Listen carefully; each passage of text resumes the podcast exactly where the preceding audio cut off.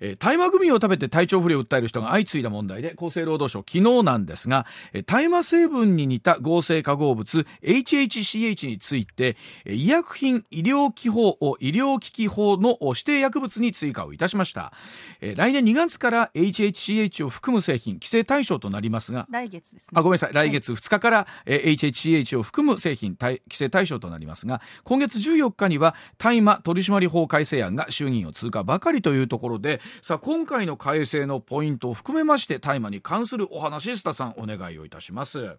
はい、うん、あの大麻と言いますとね、うん、えー、大麻取締法ということで規制をされてるわけなんですが、うん、あの大前提としてね、うん、あのちょっと誤解を招かないように慎重に言わなきゃいけないんですが、大麻と麻薬ってのはまた別問題なんですよ。はい。まあ、これ法律上も別問題でしてね、麻薬に関して言うと、麻薬及び抗精神薬取締法というね、うん、えー、法律で規制されていて、はい、大麻はまた別途大麻取締法でよって規制されているわけなんですね。はい。はい、この両者の一番の大きな違いは、大麻取締法はですね、大麻の使用に関しては実を言うと合法なんです。よ。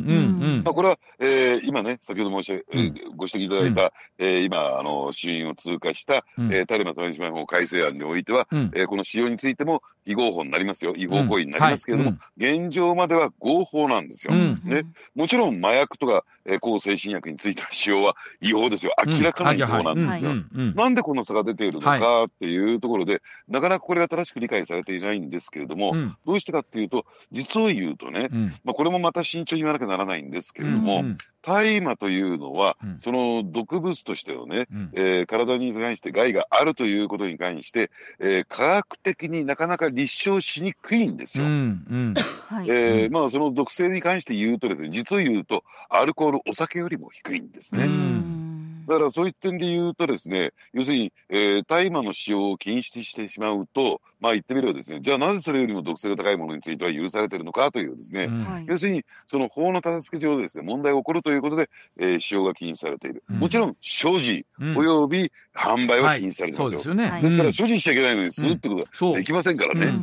で、ただそれについてそこも入れ込んでしまうと、じゃあ、えー、それをね、科学的な根拠を持って立証しろということになるんで、そこはそういう形は取られていたということなんですよ。うん、でで、そのことを大前提に聞いていただきたいんですが、あのー、まあ、そういった、えー、意味で言うと、その大麻に関しては世界的な潮流としてですね、えー、合法化の流れが今進んでいるわけですね。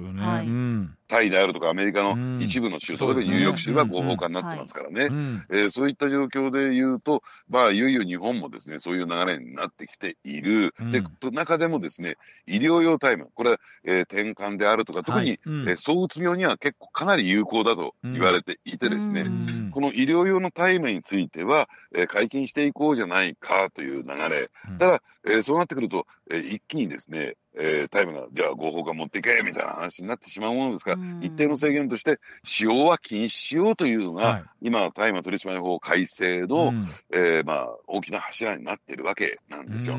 で、これ、大麻の今度中身の話に行きますね。大麻成分の中で問題とされている、つまり酩酊状態になるみたいなところ、あるいはよくね、あのー、あのー、要するに酔っ払った状況になるというものに関して言うと、これは THC というね、THC はい、うん、はい、テトラヒドロカンナビノールというですね、うん、そういう成分がそういう効果をもたらしているんだということが分かってきたんですよ。はい。うん、で、大麻といういろんな成分が入っているんですが、うん、その一方で、カンナビジオールというですね、うん、俗に言う CBD と言われている成分に関して言うと、うんうん。うん、これは、えー、で、その毒性と言ったらいいんですか、その酩酊状態にはならないね、と。うん。うん、じゃあこれどういう効果があるのかというと、リラックス効果があるとか、はいはいはい、ね、と言われてるんですよ。うん、で、ですからこの CBD に関しては、大麻由来成分であるけども CBD に関しては、これ合法だとい。うことで、はい、今世の中的にはこの CBD に関しては流通しているという、はい、そういう状況になってるんですね。うんうん、ただしですよ、うん、ただし、ね、この CBD にも、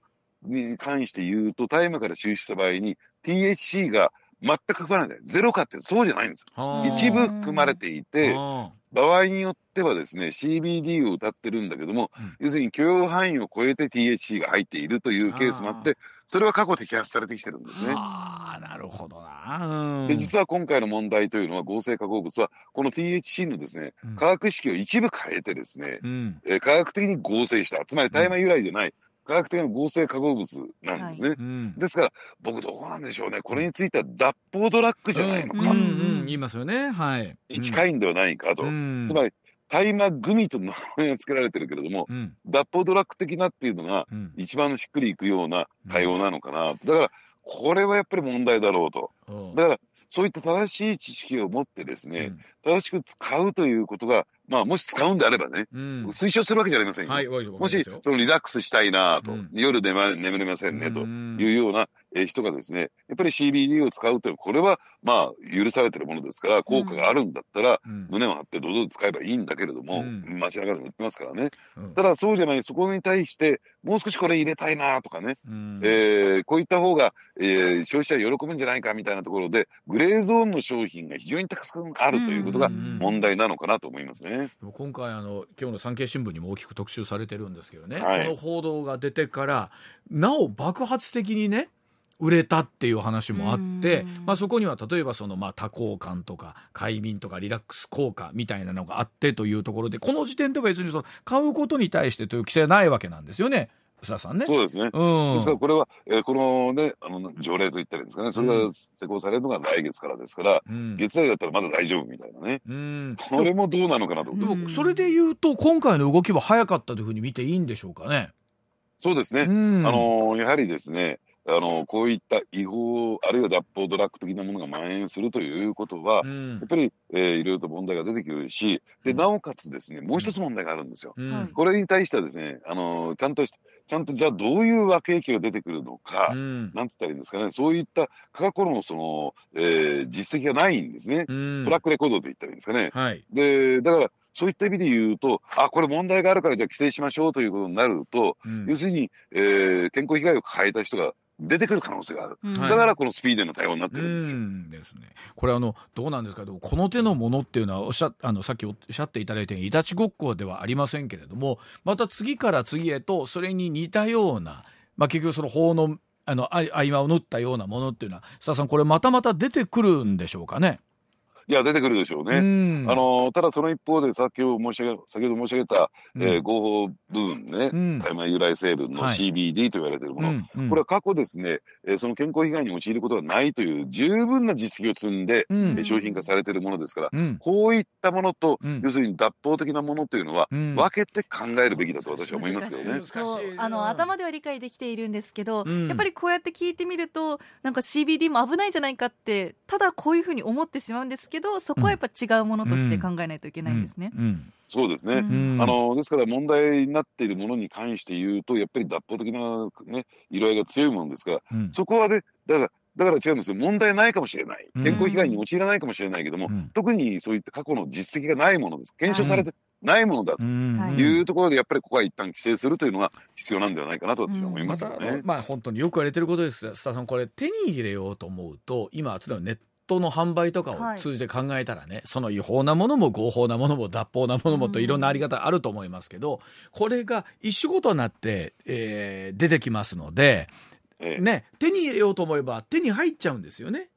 そうなんですね。うんうん、まあ、それでネットというね、非常にこう手軽な手段もありますし、で、えー、場合によってはですね、まあ、大阪の、えー、各地でですね、うん、あの路上で売られているなんていうケースもありますから、うん、そういった意味で言うとですね、まあ、あのね、正しい知識を身につけるということが、私は必要なんじゃないかなと思いますね。ですよね。まあただそのこれをまあグミというまあどっかでこう非常に見慣れた形になって、ねえー、摂取まあしやすい形になって特殊な器具を使わなくてもいいとなってくるとまあ気軽にっていうところはまあ出てきますもんね、須田さん、これね。そうですね、うん、その、あの、ですから、大麻グミなんていうと、うん、まだついつい興味半分で、ね、そうなんですよ。そうなんですよ。に出てしまうと。うん、ですから、今回問題だったのは、要するに、えー、それがね、摂取するとどういう効果が出てくるのか、1点目。うん、2点目としては、要するに許容量があるのかないのかわからないと。うん。ある人に言わせればね、うん、あんなにもね、あの、食べちゃダメだよみたいな人も中にはいるわけなんですけども、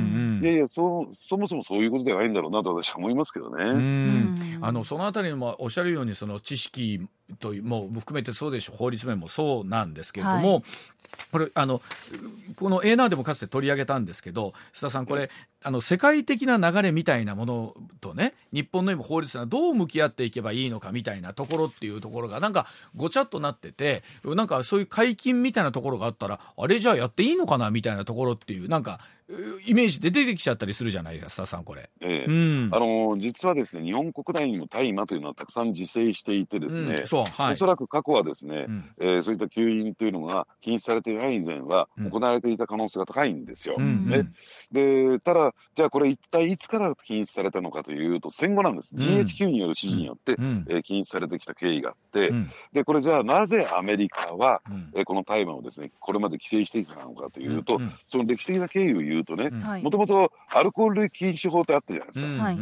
はい禁止法というのがありましたよね、うん、アメリカで。うん、で、これがさすがになんか問題だっていうことで、えー、禁止法が廃止されたんですよ。うん、ところがですね、それを FBI が取り締まってたんですが、うんうん、その、その取り締まるために大量の雇用が発生したんですね。うんうん、で、この人たちクビになるのかっていうと、それは困るねということで、うん、えー、大麻に目をつけられて、大麻が禁止されたと。ただこれもですね、吸引が禁止されたんじゃなくて、うん、要するに、えー、税金を納めないものだから、つまり、えー、だ脱税の手法として使われていたものだから、うん、その税金を納めるという意味合いで、えー、であの、その規制が行われたというところなんですね。で、その流れがあるものだから、うん、えー、日本でも戦後ですね、規制されたんですけれども、うん、ただ、そもそもこれが毒性があるのかどうなのかというところが、曖昧なまま、えー、流れてきたというところがあるんですね。ですから、そういった点で言うと、やっぱりここはね、うん、その、もし、このが利用価値があるとするならば、うん、人間にとって利用価値があるとするならば、うん、それはね、